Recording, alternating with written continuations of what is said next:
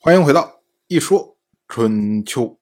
鲁国第十八任国君鲁兴进入在位执政第十一年，本年春天，楚国的国君米商臣讨伐米国。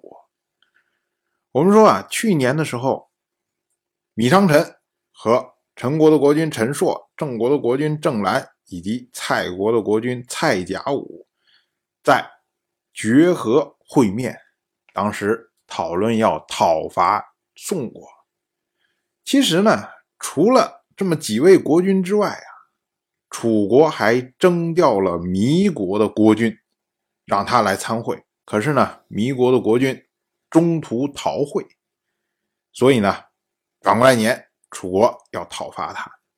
当时楚国的大夫程大新在房主击败了弥国的军队。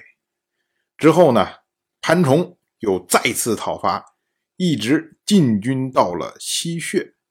所谓西穴呢，就是弥国的国都啊。这说对弥国其实是威胁相当的大。到了本年的夏天，鲁国的大夫叔仲彭生和晋国的大夫西缺在城匡会面。当时呢，两边讨论。如何对付臣服于楚国的陈国、郑国、宋国这些国家？我们要说啊，在这个时候啊，晋国相对于楚国已经变得非常的被动了。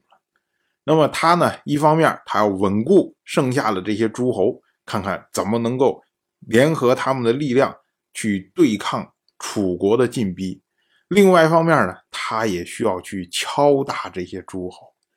比如说像鲁国这样的国家，因为之前楚国已经派出了斗椒到鲁国去聘问，所以鲁国呢现在是被两方拉拢的这么一个状态。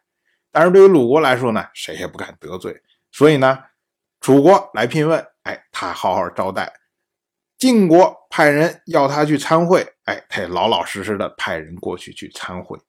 到了本年的秋天。曹国的国君曹寿到鲁国来朝见，因为两年以前曹国的先君曹襄去世，所以呢，这位曹寿刚刚继位，那么他到鲁国来朝见呢，也就是重修旧好，然后呢，把这些相关的友好国家大家都见见面，哎，这么个意思。同样是本年的秋天，鲁国的公子鲁随前往宋国。祝贺宋国没有受到楚国的侵害。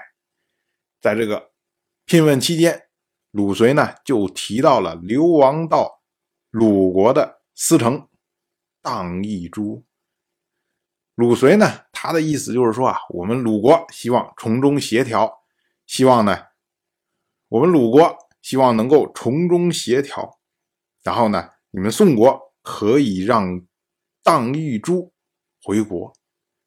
这么样一个事情，到了本年的冬天，敌人的搜蛮部落入侵齐国，随即呢又入侵了鲁国。我们说啊，这个所谓搜蛮部落啊，它是北方的长狄部落，在夏代的时候就有被称为防风氏，商代的时候呢则被称为汪芒氏。它的势力范围呢，主要是在今天的山东。我们就知道啊，这一支啊是很早很早就存在的一个敌人的部落，所以呢，他对周边的这些国家呀骚扰也是很长时间了。早在宋国第十二任国君宋司空的时代，搜蛮就曾经讨伐过宋国。我们说宋司空是谁呀？就是我们一开始讲春秋的时候，鲁国第十三任国君鲁西姑的嫡母钟子的父亲，就是这位宋司空。你看，就很早很早很早很早以前的事情。搜蛮讨伐宋国的时候啊，当时宋国的司徒叫做黄父充实，黄父充实他率领军队抵御，然后呢，宋国就以儿班。做皇父充实的车御，以公子古生作为皇父充实的车右，以司寇牛父作为四城。所谓四城呢，我们之前也讲过，就是以前的兵车传统是只有三个人，就是主将，然后车御、车右。但是呢，有时候我要出加强版的兵车，那么呢就会上第四个人，这个人呢是车右的副手，被称为四城。结果黄父充实率领宋军在长丘击败了敌人，俘获了长狄元思，这是当时搜蛮的首领。可是呢，这一战打得非常的惨烈，黄父充实、公子古生。司寇牛腹，通通战死，也就是一辆加强版的战车，结果只有车玉活下来了。当时宋司空为了赏赐这位仅存的车玉而班，他呢就将宋国都城的一座城门的赋税赏赐给了他，所以呢这一座城门后来就被称为儿门。当然了，我。就这么一说，您就那么一听，感谢您的耐心陪伴。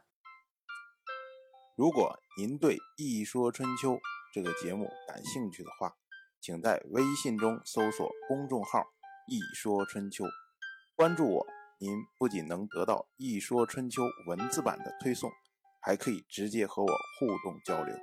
我在那里等待您的。真知灼见。